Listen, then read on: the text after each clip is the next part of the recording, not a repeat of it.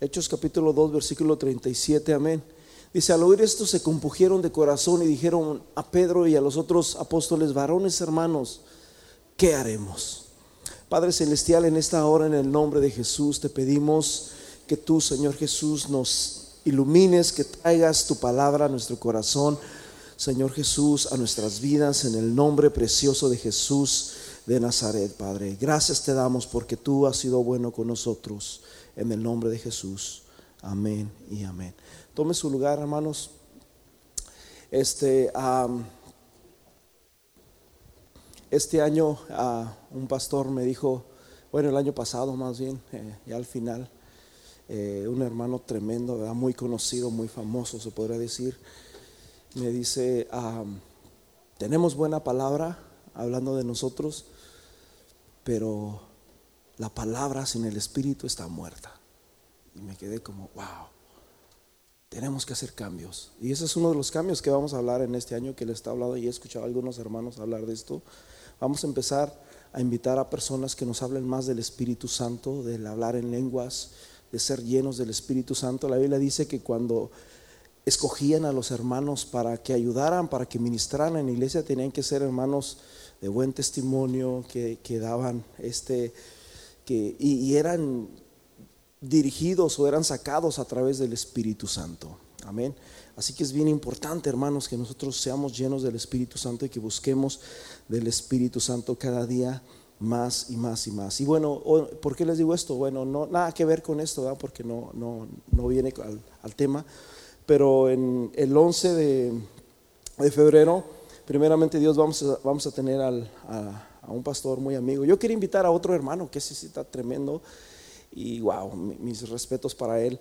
Eh, nunca ha venido a predicar aquí, muy amigo mío, ah, y lo quería invitar a predicar. Ya tengo, de hecho, ya tengo varios años queriéndolo invitar, y, pero decidí invitar al hermano a Pedro Villatoro para empezar el año. Así que vamos a hacer ruido espiritual, vamos a empezar a invitar a las personas, vamos a empezar a invitar gente y empezar, hermanos, a empezar el año. Amén. El año pasado empezamos muy bien. Este, de hecho, hoy, pues Dios bendiga a todos los que están aquí, amén. A los visitantes que están aquí, Dios bendiga a Juanito. ¿Qué hacemos para Juanito? Juanito, su esposa, los, los amo mucho, los quiero mucho. Y qué bueno que están aquí, amén. Y también, pues el año pasado empezamos bien y ya como medio año, ¿verdad? Ah, como que nos dimos un temblorón un poquito medio fuerte, ¿verdad? Ah, yo casi estuve un mes fuera de la iglesia, el, como a mitad del año, y nos dimos un, bajón un poquito ah, bajo, pero este año tenemos que volver a levantarnos en fe en el nombre de Jesús. Amén. Dice la Biblia que Dios aumenta nuestras fuerzas como las de un búfalo. ¿Cuántos dicen amén? Amén. Así que vamos a darle ánimo, brother, vamos a echarle ganas. Si tú estás cansado, entonces siéntate y toma agua. El otro día, el año pasado, ya para terminar el año, humanamente yo me sentía muy cansado. Humanamente me sentía muy, y todavía, ¿verdad? Porque pues, tengo muchas cosas que hacer, tengo muchas cosas en cabeza, ¿verdad? Ah, muchas con respecto a la boda y respecto a las cosas que voy a hacer y tengo muchas cosas que hacer y bueno, me la paso a veces a las 3, 4 de la mañana despierto con dolor de cabeza, todas las noches, algo que nunca me había pasado, ¿verdad? Y el año pasado yo me sentía tan cansado, tan cansado, tan cansado, que yo decía, ¿será que estoy mal?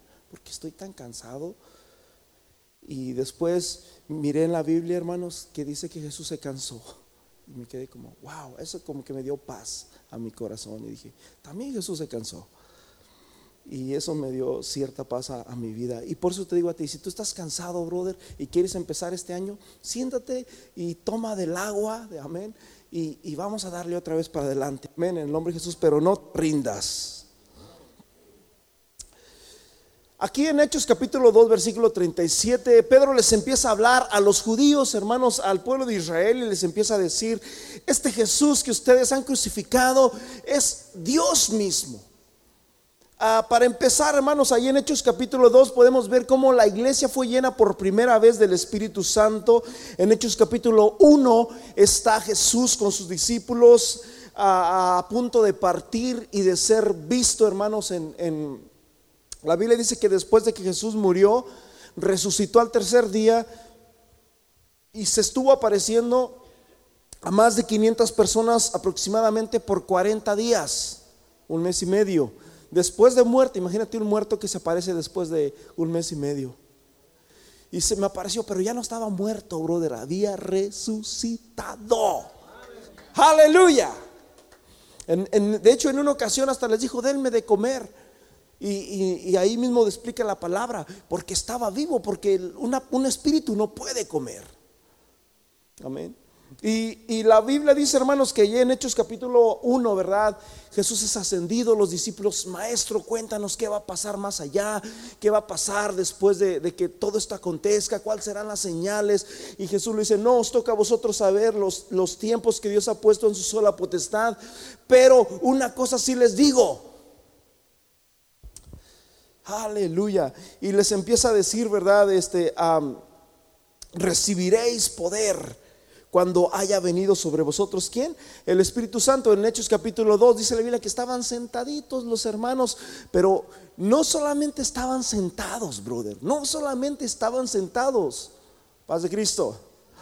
Dice Efesios capítulo 2, versículo 5, que debemos de estar en la unidad del Espíritu, en el vínculo de la paz. No solamente estaban sentados, no solamente estaban este, eh, en grupo. La Biblia dice que estaban unidos en el Espíritu. Por eso dice, solícitos en guardar siempre la unidad del Espíritu en el vínculo de la paz.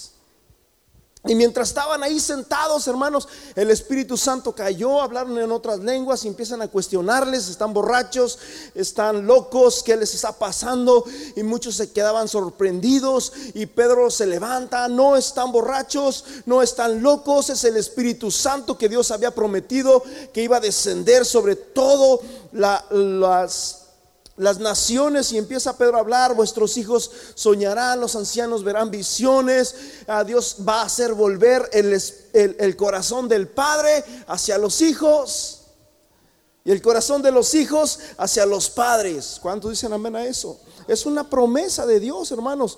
Y mientras está ahí Pedro, les empieza a decir esto. Y cuando escucharon esto, hermanos, que habían matado a, Jesús, que Jesús era enviado de Dios, que Jesús era el que había venido a redimirnos de pecados, ellos dijeron, al oír esto, se compugieron de corazón y dijeron a Pedro y a los otros apóstoles, varones, hermanos, ¿qué haremos? Amén. En Hechos capítulo 16, versículo 30 también nos habla otra escritura. Y también, hermanos, este personaje aquí dice de esta manera. Y sacándole les dijo, señores, ¿qué debo de hacer para ser qué? Salvo. Déjame decirte una cosa, mi hermano. Yo conozco un poco de lo que se llama virus. Sé cómo trabajan las computadoras desde abajo hasta desde el hardware hasta el software, sé por qué no trabajan, sé a muchas cosas. Cuando me dicen una de, algo de una computadora y, que tiene problemas, lo primero que yo le digo es, ¿enciende o no enciende? ¿Qué ves en la pantalla? Y justamente esta semana me pasó con una persona, ¿verdad? Y, no es que no arranca, ¿a qué te refieres que no arranca? O sea, le das y no sale nada, o le das y, y sí prende, pero no se ve nada, o o, o, le das y prende y se ve, pero no, no arranca el Windows. O sea, ya cuando me dicen cómo o qué es lo que está pasando, ya tengo una idea del, problema que tiene. La última era un problema muy fácil. Lo que tenía, alguien le hizo un restore system al, sistema. Entonces yo cuando le encendí, ya nomás duró como unos cinco minutos y la dejé que trabajara sola y pum, solito. Le digo, en muchas ocasiones me daban computadoras que simplemente estaban haciendo un update y la gente se asusta porque no arranca, ya tiene como cinco minutos y está allí dando vueltas y vueltas y se asusta la gente, ya se echó a perder y la pagan y ya están espantados y, me dicen, no, pues no arranca y no sé qué le pasa y arrancaba y etcétera, etcétera y le dan y la dejo unos 20 minutos, 10 minutos y arrancó la computadora. Paz de Cristo. No tiene nada que ver con lo que les digo, pero lo que les quiero decir es de que yo he tenido muchas experiencias con los virus en, cuestión de computación. Hay virus que es un solo virus y que ese solo virus puede hacer muchas atrocidades dentro de un sistema operativo de una computadora. Y hay virus que pueden ser hasta mil virus. He tenido computadoras que las he dejado hasta tres días trabajando. Y ya lleva 300, y lleva 500, lleva 1500, lleva 4000, quién sabe cuántos. Y yo me quedo, wow. Y yo digo, ¿cómo es que esta computadora trabajaba? ¿Cómo es que esta computadora funcionaba con tantos virus adentro? Si hay una que nomás con un virus ya no arranca, no prende. Por decirlo así, el blue screen, no sé si es muy conocido el blue screen, que la enciendes y a los cuantos segundos, ¡pum!, aparece una pantalla azul con puras letras. No puedes hacer nada y en ese caso tienes que sacar el hard drive, tienes que entrar desde otra computadora y tienes que quitar el, el el virus al disco, pero desde otro sistema operativo, ¿verdad? Porque por sí sola nunca va a arrancar. Porque llegó un virus que la formateó y eso hizo que el sistema operativo o que ah, la computadora es muy inteligente, pero también es muy tonta. Paz de Cristo. ¿Están aprendiendo? Ok, ya saben para qué arreglen computadoras. La computadora ya sabe todos los pasos, desde que la enciendes, sabe todos los pasos que tiene que ir para acá, tengo que ir para acá, tengo que agarrar esto, tengo que tomar aquello. Si tú le mueves uno de los folders en el registro, se lo mueves y ya después ella no sabe qué hacer. Aunque supongamos que este de aquí tú se lo pones aquí, está en el mismo sistema, pero ella ya no, ya aquí estaba y ya no hace, ya no hace nada, se queda tonta, aunque esté allí, lo mire allí, pero ella no sabe porque no piensa. Paz de Cristo. Entonces, hay muchos tipos de virus. Hay virus que yo me he encontrado con computadoras que tienen muchos, miles de virus y hay otras que nomás con un solo virus y ya no arrancan más. Y déjame decirte una cosa, mi hermano, nosotros como seres humanos, en el ADN espiritual que nosotros tenemos, ya venimos infectados con un virus. ¿Sí? ¿Me escucharon que dije? Automáticamente. El virus, ¿qué hace el virus? El virus hace que las funciones no trabajen bien. Eh, eh, el virus hace, mis hermanos, infecta la computadora. Es como un virus también en el, en lo, ¿qué se puede decir? En el... Ah, en lo físico hay virus también, ¿verdad? En las escuelas hay virus que se contagian y se empiezan a, a, a ser grandes. Y yo me recuerdo en un tiempo el año pasado, me parece, eh, no recuerdo exactamente la temporada donde tenía dolores de cabeza y, unas ganas de vomitar y unos dolores de cabeza y, y, después me di cuenta de que también fulano y también sutano. Yo dije, ah, ¿será un virus?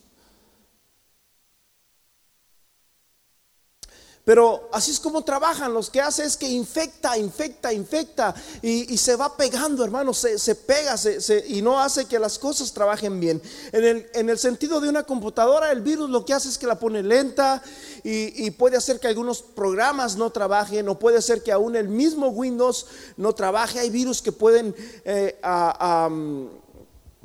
dañar directamente la memoria RAM y una vez que la memoria RAM se daña puede dañar la computadora o el motherboard porque ahí es donde está prácticamente mm, lo que es, ¿qué se puede decir? Es como el cerebro se podría decir de la computadora.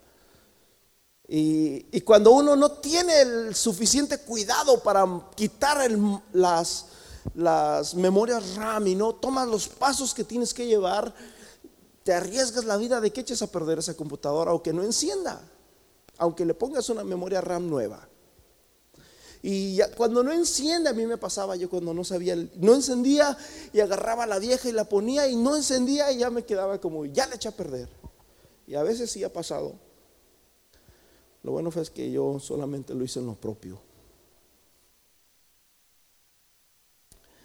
Fíjate bien, en el Salmo 51, versículo 5, escucha bien lo que dice aquí la palabra de Dios. Dice, he aquí, yo nací en iniquidad y luego dice, y en pecado me concibió. ¿Qué, mi hermano? Mi madre. Tú compras un, un, aparato, compras una computadora y cuando tú la compras, tú esperas de que ese aparato funcione bien, que funcione excelente, que no tenga problemas, que sea rápido, que sea ah, eficaz para lo que tú lo vas a usar, aunque nada más sea para andar en las redes sociales.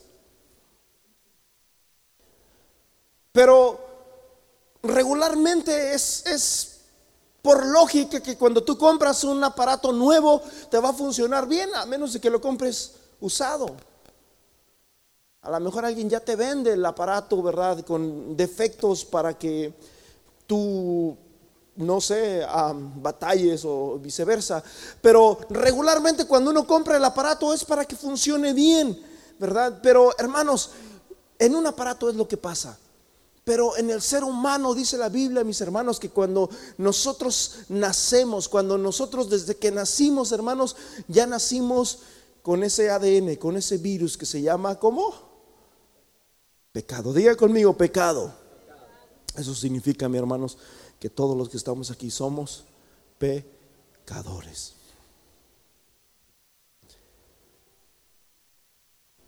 En Proverbios capítulo 20, versículo 9 dice, ¿quién podrá decir, yo limpio, yo limpio, yo he limpiado mi corazón?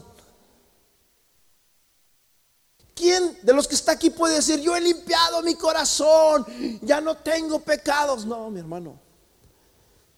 En Jeremías dice la palabra de Dios que Dios dijo, ni aunque te talles con una piedra, ni aunque te eches cloro, tu pecado, esa mancha, dice, no se va a quitar. ¿Quién podrá decir, yo he limpiado mi corazón, limpio estoy de mi pecado? ¿Alguien aquí podrá hacer eso? Personalmente, como les decía, yo puedo hacer limpiar una computadora y limpiar una computadora, otra vez para que aprendan, apúntenle, brother. Limpiar una computadora tiene, no es solamente quitar el virus, no es solamente comprar un antivirus e instalarlo ahí. Para limpiar una computadora tienen que ser dos cosas. Uno, un trabajo que hace el antivirus y un trabajo que haces tú. Tú tienes que ver cuáles son los programas, porque la computadora o el antivirus te puede remover el virus, pero si tú no eliminas lo que está provocando, lo que está jalando ese virus, entonces la computadora a los dos, tres días, a las dos, tres, cuatro, cinco horas va a ser el mismo problema. Tú, tú, tienes que hacer un trabajo manual y el antivirus hace otro trabajo. Tú trabajas en los programas que tú puedes ver que tú, y el, y el antivirus trabaja en los folders que están allá escondidos donde tú menos te imaginas y él los anda buscando y los anda buscando con una lupa y, hasta que los va encontrando y tú vas mirando cuáles programas son los que están jalando regularmente o los que están trayendo los virus. Yo puedo hacer eso. Las personas que saben de computación pueden hacer eso. Pero en cuestión a mi corazón, brother, no lo puedo hacer. ¿Sí me escucharon? La Biblia dice, hermanos, en Jeremías capítulo, me parece que 10, 9, donde dice, engañoso es el corazón. Engañoso es el corazón más que todas las cosas. Y no te está hablando del corazón de que, ay, me va a engañar. Te está hablando de ti mismo. Está hablando de, tu persona. Está hablando de tu propio corazón. Está hablando del yo personal. Engañoso es el corazón más que todas las cosas y perverso. Y luego dice, ¿quién lo conocerá? Y luego dice el siguiente versículo, yo Jehová que escudriño y que pruebo el corazón y los pensamientos y doy a cada uno conforme o según sea su obra. El único que nos conoce, hermanos, es Dios, ni nosotros mismos nos conocemos a veces. Si nosotros no nos humillamos con Dios, si nosotros no buscamos a Dios, brother, ni nosotros mismos sabemos lo que hacemos. Habrá alguien aquí que diga, yo soy limpio de mi pecado, yo no tengo pecados.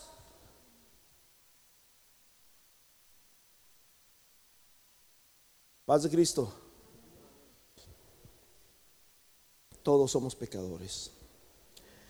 Isaías 64, versículo 6 dice, si todos nosotros, no dice si algunos o si algunos de nosotros, Isaías 6, perdón, Isaías 64, 6, si bien todos nosotros somos ¿Cómo somos, hermanos? Como sociedad. Y eso se refiere, hermanos, a un, un trapo lleno de sangre. Si bien nosotros somos como sociedad y nuestras justicias como trapo de inmundicia, y caímos todos, y nuevamente dice todos, dice algunos, dice ustedes, todos, todos, nosotros caímos como la hoja y nuestras maldades nos llevaron como el viento, hermanos.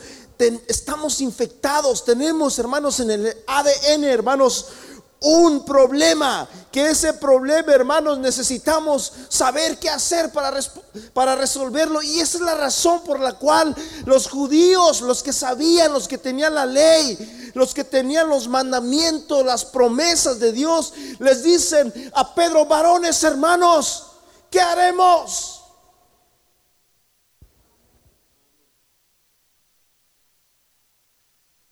Porque muchas veces, hermanos, no nos damos cuenta de la necesidad que tenemos. No nos damos cuenta, mis hermanos, que somos pecadores y que necesitamos humillarnos, que necesitamos pedirle a Dios perdón. Segunda de Crónicas, capítulo 6, versículo 36, dice, si bien, si pecare contra ti, pues no hay hombre, pues no hay hombre que no peque. ¿Habrá un hombre que no peque? ¿Habrá alguien aquí que diga, yo nunca he pecado? Todos somos pecadores, todos hemos pecado, mis hermanos. En los primeros tres capítulos de Romanos, hermanos, nos habla, mis hermanos, que, que ante Dios, tanto judíos como gentiles, somos pecadores. Ante Dios, ustedes los judíos Ustedes los que son llamados de la promesa, ustedes los que son llamados el pueblo de Dios, ustedes son pecadores y ustedes necesitan arrepentirse. Pero también dice de nosotros, los gentiles, hermanos, o sea, no somos mejores que ellos, ni ellos mejores que nosotros, necesitamos arrepentirnos. En Lucas capítulo 13, si no me equivoco, están haciendo comparación los fariseos con Jesús. En ese mismo tiempo estaban ahí algunos de los que le contaban acerca de los galileos cuya sangre a ah, Pilato había mezclado con los sacrificios de ellos y respondió Jesús y les dijo, ¿pensáis que estos galileos porque padecieron tantas cosas eran más pecadores que todos los otros galileos? Os digo, no. Antes si no os arrepentís, dice, todos pereceréis igualmente. A veces pensamos, mucha gente dice que el pecado tiene colores o que las mentiras tienen colores, que hay mentiras piadosas y hay mentiras blancas. Y no hay mentiras de colores, mi hermano. Pecado es pecado. ¿Por cuántos pecados el Señor destituyó a Satanás del cielo. ¿Alguien sabe cuántos pecados? Uno. ¿Por cuántos pecados el Señor ah, ah, destituyó a Adán y a Eva del huerto del Edén? Por un solo pecado. ¿Por cuántos pecados, hermanos, Ananías y Zafira fueron muertos? Por uno.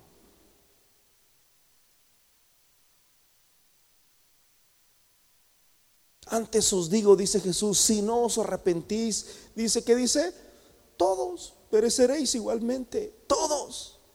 No tienes que ser un narcotraficante, no tienes que ser un asesino o un sicario o un ah, ah, mm, odiado, un, una persona rencorosa o, o malvada para ser pecador. No. Si tú mientes, si tú estafas, si tú tienes malos deseos en tu corazón y en tu mente, entonces eres un pecador. Si tienes celos, iras y contiendas, eres un pecador. Y el pecado, mis hermanos, trae condenación. Romanos capítulo 2, versículo 12 Dice, porque todos los que sin ley han pecado también perecerán, y todos los que bajo la ley han pecado también serán, por la ley serán juzgados. Romanos 3:9 dice, porque que no hay justo, pues, ¿qué pues? ¿Somos nosotros mejores que ellos en ninguna manera? Pues ya, ya hemos acusado a judíos y a gentiles que todos están como mi hermano los judíos necesitan arrepentirse y nosotros los gentiles también necesitamos que arrepentirnos. Por eso los judíos le dicen a Pedro y a los otros discípulos, varones hermanos, ¿qué haremos? Varones hermanos, ¿qué puedo hacer? Me he dado cuenta que estoy contaminado, me he dado cuenta que hay pecado en mi corazón, ¿qué puedo hacer?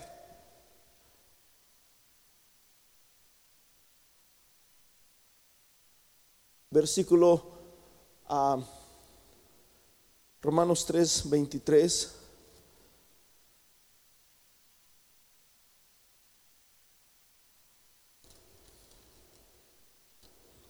¿Habrá alguien todavía que pueda decir, yo no necesito de qué arrepentirme? Por cuanto todos pecaron, ¿qué dice? Por cuanto ustedes pecaron, por cuanto algunos pecaron, por cuanto todos pecaron están separados, destituidos de la gloria de quién? De Dios. El Salmo 14, versículo 1, si me lo puede poner, Salmo 14, versículo 1, fíjese lo que dice este precioso salmo.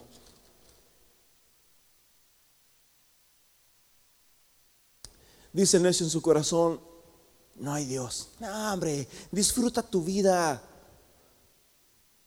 Ah, le dicen al joven, no seas necio, jovencito, disfruta tu vida. Yo cuando tenía tu edad, yo hacía esto, yo hacía el otro, yo ah, ah, me emborrachaba, yo hacía aquello. Disfruta tu vida, no estés allí de amargado con esos hermanos. Dice el necio en su corazón, no hay Dios, se han corrompido, hacen obras abominables y no hay quien haga el bien. Versículo 2. Jehová miró desde los cielos sobre los hijos de los hombres para ver si había algún hombre entendido que buscara a Dios y que dijera, no, si hay Dios, vamos a hacer el bien, vamos a andar eh, derechamente porque hay un Dios que nos está mirando. Muchas veces, hermanos, escúcheme bien, y esto es para los jovencitos. Los jovencitos regularmente, hermanos, cuando el pecado empieza a reinar en la vida de un joven, y lo digo personalmente porque yo fui adolescente, lo primero que haces es que le pones llave a la puerta. Cuando tú le metes llave a tu corazón, cuando tú le metes llave a tu vida es porque hay pecado y porque no quieres, hermanos, porque el pecado trae vergüenza. Cuando Adán y Eva pecaron, ¿qué hicieron? Se encerraron en el cuarto, se encerraron en el baño, le pusieron candado y se taparon con hogueras. Y Dios empieza a buscar al hombre y le empieza a decir, Adán, ¿dónde estás? Adán, ¿dónde estás? Y Adán estaba, hermanos, cubierto con sus buenas obras. Adán estaba cubierto, mis hermanos, con su propia justicia. Cuando dice la Biblia que nuestras justicias son como trapos de inmundicia. Nuestras justicias, lo bueno de nosotros es inmundo para Dios, es abominable para Dios. Y mientras estaba allí, hermanos, Adán, hermanos, cubierto con su justicia, estaba Adán, hermanos, cubierto con con, sus buenas obras. Adán, hermanos, decide salir de su escondite, decirle quitarle la llave, como cuando la mamá, el papá le dicen hijo, ábreme la puerta.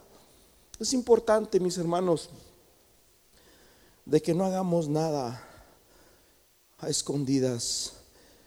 Y Abraham, perdón, y Adán abre la puerta y le dice, Señor, oí tu voz y tuve. ¿Por qué? Porque el pecado lo primero que causa, mis hermanos, es vergüenza ante Dios.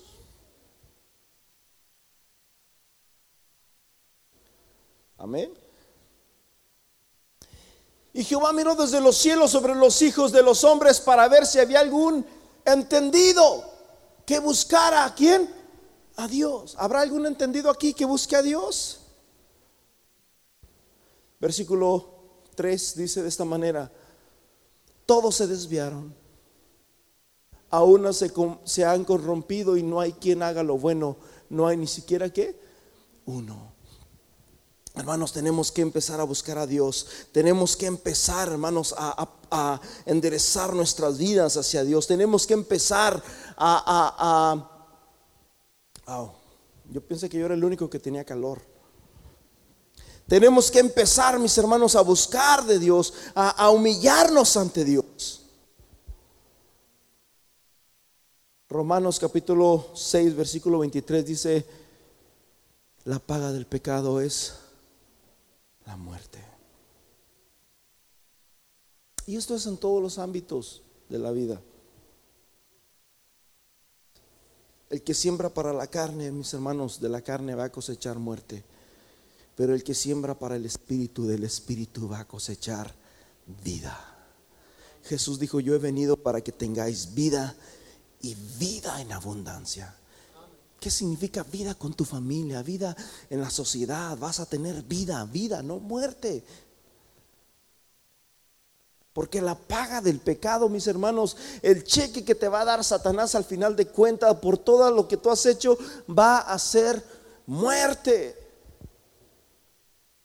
Imagínate que tú, que tú cheques por, el otro día, bueno, hace meses atrás, yo tenía una cuenta en Facebook y un día decidí cerrarla. Y cuando decidí cerrarla, este, ya lo he hecho esto varias veces antes atrás, años atrás. Y, a veces es bonito, es como un ayuno, brother, a veces salirse de esas cosas. Paz de Cristo. Es como un ayuno, es algo bien que te hace. Amén. Y, y, si no lo has hecho, hazlo. Y yo lo hice y cuando una de las cosas que decía allí era que decía, porque no deja cerrarlo, no, no te deja. Y, una de las cosas que me decía era, ¿lo cierras porque has fallecido algo así? Porque yo me quedaba como, ay, ay, ay, ¿será que ya estoy muerto?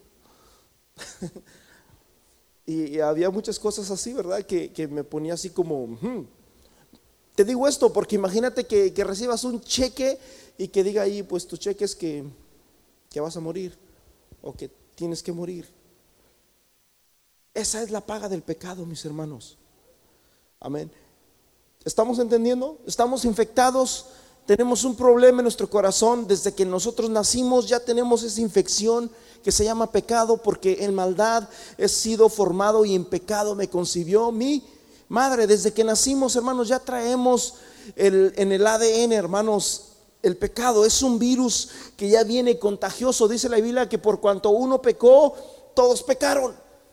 Pero también dice que por cuanto uno vivió, por cuanto uno venció, ahora nosotros somos más que vencedores en Cristo Jesús. La pregunta es, varones hermanos, ¿qué debo de hacer para ser salvo? El hombre solo necesita un Salvador. Y déjame decirte una cosa, no hay nada en el mundo que tú puedes hacer para salvarte a ti mismo. Solamente hay un solo camino, solamente hay un solo medio para ser salvo y para que tus pecados sean perdonados. Solamente hay uno. Cuando estaba, mis hermanos, se me fue el nombre, ¿cuál era? Balam, el leproso. Dice la Biblia que tenía lepra este hombre y cuando fue, hermanos, a Israel para que el profeta, hermanos, orara por él y la lepra se fuera. El profeta no fue a orar por él. El profeta le dijo, ve y, sumérgete siete veces en el río Jordán y eso es todo. Y este hombre se molestó porque él era un general. Y él esperaba que viniera el profeta y, este a, lo tratara como su debida este, como era debido, de acuerdo a la costumbre que él tenía, de acuerdo al, a la altura que él tenía. Sin embargo, el profeta le dijo, ve y díganle que vaya ese zambuta allá. Y este tenía planes de darle dinero, de darle oro, de darle riquezas, de darle vestidos, de darle carros. Traía un BMW y camellos y no sé qué más cosas ahí. Un atajo también. Yo lo miré, dijo aquel, yo lo vi de sin embargo, el profeta le dice, ¿sabes qué? solamente ve y sumérgete. Ni siquiera fue a saludarlo, ni siquiera fue a conocerlo. No le interesó que fuera un general, que fuera una persona importante. Simplemente ve y sumérgete. Y este hombre se molestó porque le tocó el orgullo. Paz de Cristo. Se molestó y dijo, no, ¿cómo voy a ir? Ni siquiera vino a saludarme, ni siquiera vino a conocerme no, yo no voy a ir. Y, ya iba enojado, frustrado, para atrás, ¿verdad? Y cuando iba para atrás le dicen sus siervos, amo, ¿qué no darías tú para estar sano? Daría lo que fuera. Si se tratara de dinero, imagínate un rico que está en un hospital. ¿Qué no daría ese rico por estar sano? Pero no puede hacer nada ni su dinero lo pueden salvar. Daría lo que fuera. ¿Qué te cuesta ir a meterte siete veces al río ese? Y fue que dijo, hmm, es verdad. Y fue y se sumergió siete veces. Y dice, hermanos, que cuando salía, su, su, la lepra se iba de su cuerpo y la lepra se iba. Y cuando salió, hermanos, dice que su piel era como la de un bebé. Porque tiene que haber obediencia. Paz de Cristo. Tuvo que obedecer y tuvo que creer para que pudiera recibir su sanidad. Alguien tiene que empezar a obedecer y alguien tiene que empezar a creer porque la fe sin obras es una fe muerta. La fe incluye obediencia. La fe incluye aplicación, aplicarla a tu vida, mi hermano. Si usted no la aplica, entonces no funciona. Tienes que seguir los pasos debidos.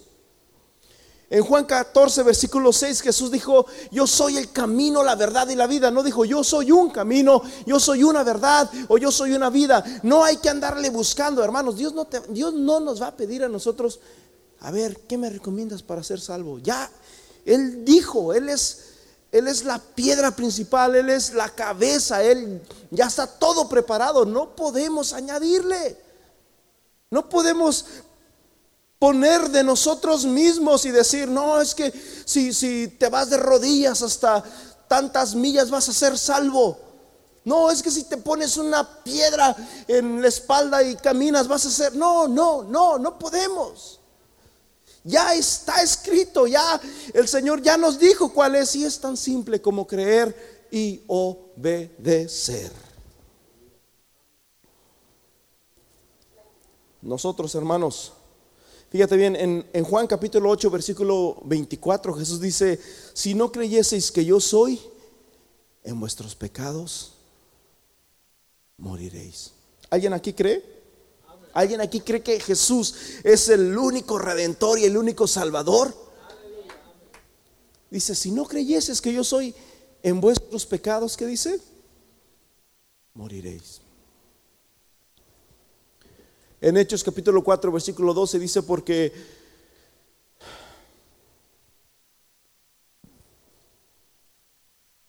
porque en ningún otro hay salvación.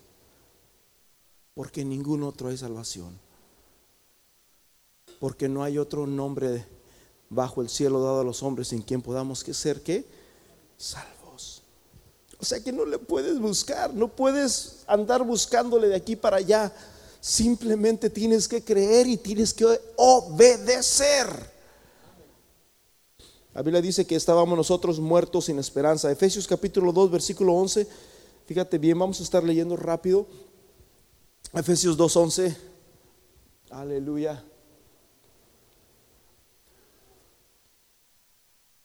Santo Dios. Dice, por tanto, acordaos de que en otro tiempo vosotros, los gentiles, los hispanos, los, los hispanos, hablando en general, en cuanto a la carne erais llamados incircuncisión por la llamada circuncisión hecha con mano de carne. Nosotros éramos incircuncisos, éramos sucios. Pero versículo 12 dice,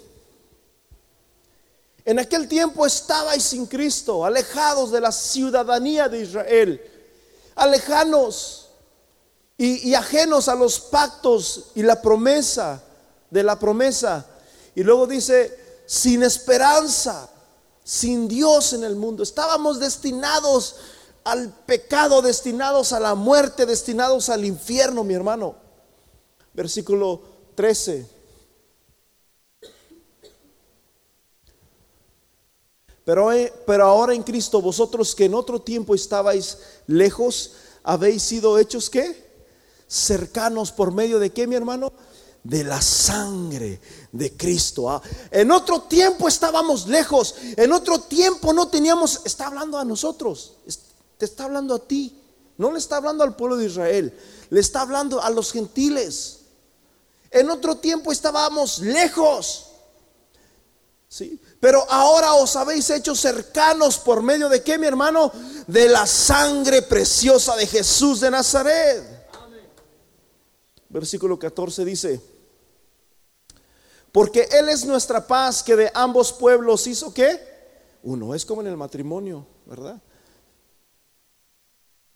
Según las matemáticas, las matemáticas de Dios son bien diferentes, bien diferentes, bien diferentes. Paz de Cristo. Cuando el pueblo de Israel salió de Egipto, en 40 días iban a llegar a la tierra prometida. Sin embargo, duraron ¿cuánto? 40 años. Pero fue por culpa de qué? De que tenían un corazón duro.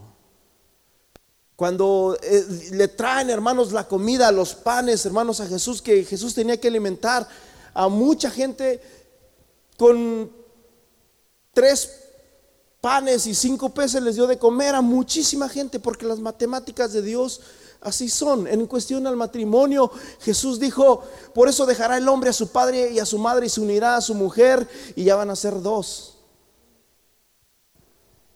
Porque uno más uno, ¿cuántos son? ¿Cuánto es? Según las matemáticas, dos. Uno más uno son dos. Pero Jesús dijo, no serán dos, sino uno, una sola carne. Dale un aplauso a Dios. Si, si crees eso, dale un aplauso a Dios.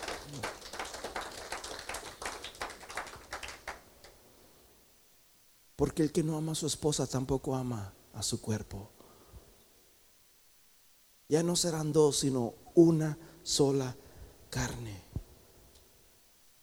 Amén. Fíjate, me encanta lo que dice hablando de esto, de que ambos, de ambos pueblos, porque aquellos eran el pueblo escogido, aquellos eran el pueblo de Dios, pero dice que de ambos pueblos hizo uno, derribando la pared intermediaria de separación. Hizo uno. Una de las escrituras favoritas de mía se encuentra en primera de Pedro, capítulo 2, versículo 10, si no me equivoco. Dije segunda, eh, primera de Pedro. Versículo 9 dice, mas vosotros sois linaje escogido, real sacerdocio, nación santa, pueblo adquirido por Dios. Para empezar, hermanos, aquí el apóstol Pedro, por primera vez Pedro no les está hablando a los judíos, porque Pedro era el, era el, ¿qué se puede decir? Pedro era como el, el líder de los judíos en, la iglesia primitiva. Y Saulo, ¿verdad? Era el, líder de los gentiles. Por eso es que algunos decían, yo soy de Pedro. Y otros decían, yo soy de Apolos, porque Pedro, hermanos, se iba más con los, con los judíos, ¿verdad? Y en una ocasión Saulo se molestó, ¿verdad? Y pero dice, pero por primera vez Pedro, hermano, les escribe a nosotros los gentiles. Esa escritura nos la escribía a nosotros, porque el libro de, de primera y segunda de Pedro es para los gentiles. Mas vosotros sois linaje escogido, real sacerdocio, nación santa, pueblo comprado, significa adquirido, pueblo adquirido por Dios para que anunciéis las virtudes de aquel que nos llamó de las tinieblas. ¿A dónde? A su luz. Antes estábamos en tinieblas, antes estábamos, hermanos, alejados. Dice Juan, el pueblo que estaba en tinieblas, luz resplandeció en medio de ellos. Versículo 10, vosotros, nosotros, todos los que estamos aquí, porque no hay ningún judío, todos tenemos sangre um, latina o tenemos sangre de allá de los náhuatl. Sí son los náhuatl los que, bueno, en cuestión a México, no sé, otros países. Es el, origen que traemos la, la tierra. Todos nosotros en otro tiempo no erais pueblo. Dice, de ambos pueblos hizo uno derribando la pared intermediaria. Todos nosotros no erais pueblo, pero ahora sois pueblo de Dios, que en otro tiempo no habíais alcanzado misericordia, pero ahora habéis alcanzado la misericordia de Dios. Eres tú, soy yo. No éramos pueblo antes. Antes no éramos nada. Antes, hermanos, vivíamos, hermanos, enemigos de Dios, enemigos de, de, la palabra de Dios. Ni siquiera conocíamos en Dios. Nuestra mente no cabía la palabra de Dios. Pero ahora, hermanos, somos cercanos. En Hebreos 9:22 dice que casi todo es purificado según la ley por sangre y luego dice, y sin derramamiento de sangre no hay remisión de pecados. Ahora somos reconciliados por Dios. Tenía que haber un sacrificio puro para que nos haya hecho a nosotros los gentiles, los hispanos, aptos para el Evangelio. Y este sacrificio puro, hermanos, nos los habla en Colosenses capítulo 1, versículo 19. Y, y míralo bien. Colosenses 1:19. Aleluya. Dice, por cuanto agradó al Padre que en él habitase toda la plenitud, versículo 20. Y por medio de él reconciliar todas las cosas, así las que están en la tierra como las que están en los cielos, haciendo, ¿qué dice? La paz mediante la sangre de su cruz todo, todo, todo, todo es purificado a través de la sangre. Todo. Hermanos, cuando Adán y Eva pecaron, Dios tuvo que matar. Adán y Eva, hermanos, pecó y Adán se cubrió de su justicia. Abraham quiso cubrir su pecado conforme a sus fuerzas, conforme a como él le parecía bien. Y él dijo, con esto me cubro para que no me dé pena, para que Dios no me vea. Pero la Biblia dice, rise. La Biblia dice, ignoráis. Dios nos puede ser burlado. Todo lo que el hombre sembrar, eso también, ¿qué? Segará. Ahora dice la Biblia, hermanos, que Dios ha hecho reconciliar todas las cosas, las que están en la tierra como las que están en el cielo, haciendo la paz mediante la sangre de su cruz. Versículo 21. Y vosotros también que erais en otro tiempo, ¿cómo éramos? Extraños éramos enemigos en nuestra mente, haciendo malas obras. Ahora Dios nos ha reconciliado. Versículo 22.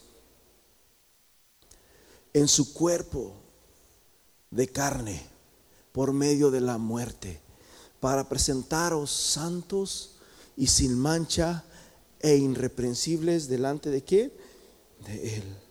Se necesitó un verdadero sacrificio, pero ese sacrificio, mis hermanos, ni un animal, un animal es inocente, un animal no tiene pecado. Ni un sacrificio, ni, siquiera los animales pudieran quitar eso. En Hebreos 10:4 dice, hermanos, que los animales, cuando sacrificaban los animales, lo único que podían hacer aquel sacrificio era el perdón por un año por un año solamente. Y, tenían que regresar otra vez a cubrir los pecados, a cubrir, pero dice la Biblia que Cristo una vez y para siempre nos ha perdonado de nuestros pecados. Tienes que arrepentirte y tienes que buscar a Dios. ¿Sabes tú lo que hace un salvavidas profesional cuando una persona se está ahogando? Regularmente cuando una persona se está ahogando en, el agua y la reacción que tenemos los espectadores que no conocemos bien de estas cosas es que está una persona ahogándose y se empieza a, a tratar de salir, pero en vez de salir se hunde porque pierde sus fuerzas, se frustra y, empieza a estar ahí abajo. Y, y, cuando nosotros miramos eso, corremos y tratamos de jalarlo, pero esa persona está tan desesperado, tan desesperado, no le importa si eres su papá, no le importa si eres a su hijo, no le importa quién seas, él no te conoce y lo único que hace en su desesperación es que te agarra y te abraza. Y tiene una fuerza, pero una fuerza que nunca jamás la había tenido. Es muy difícil que tú te puedas escapar de ahí. So, en vez de que sea uno el ahogado, van a ser dos. ¿Qué es lo que hace el salvavidas profesional? Empieza la persona a, a, gritar y a querer salirse y aquí él se está mirándolo.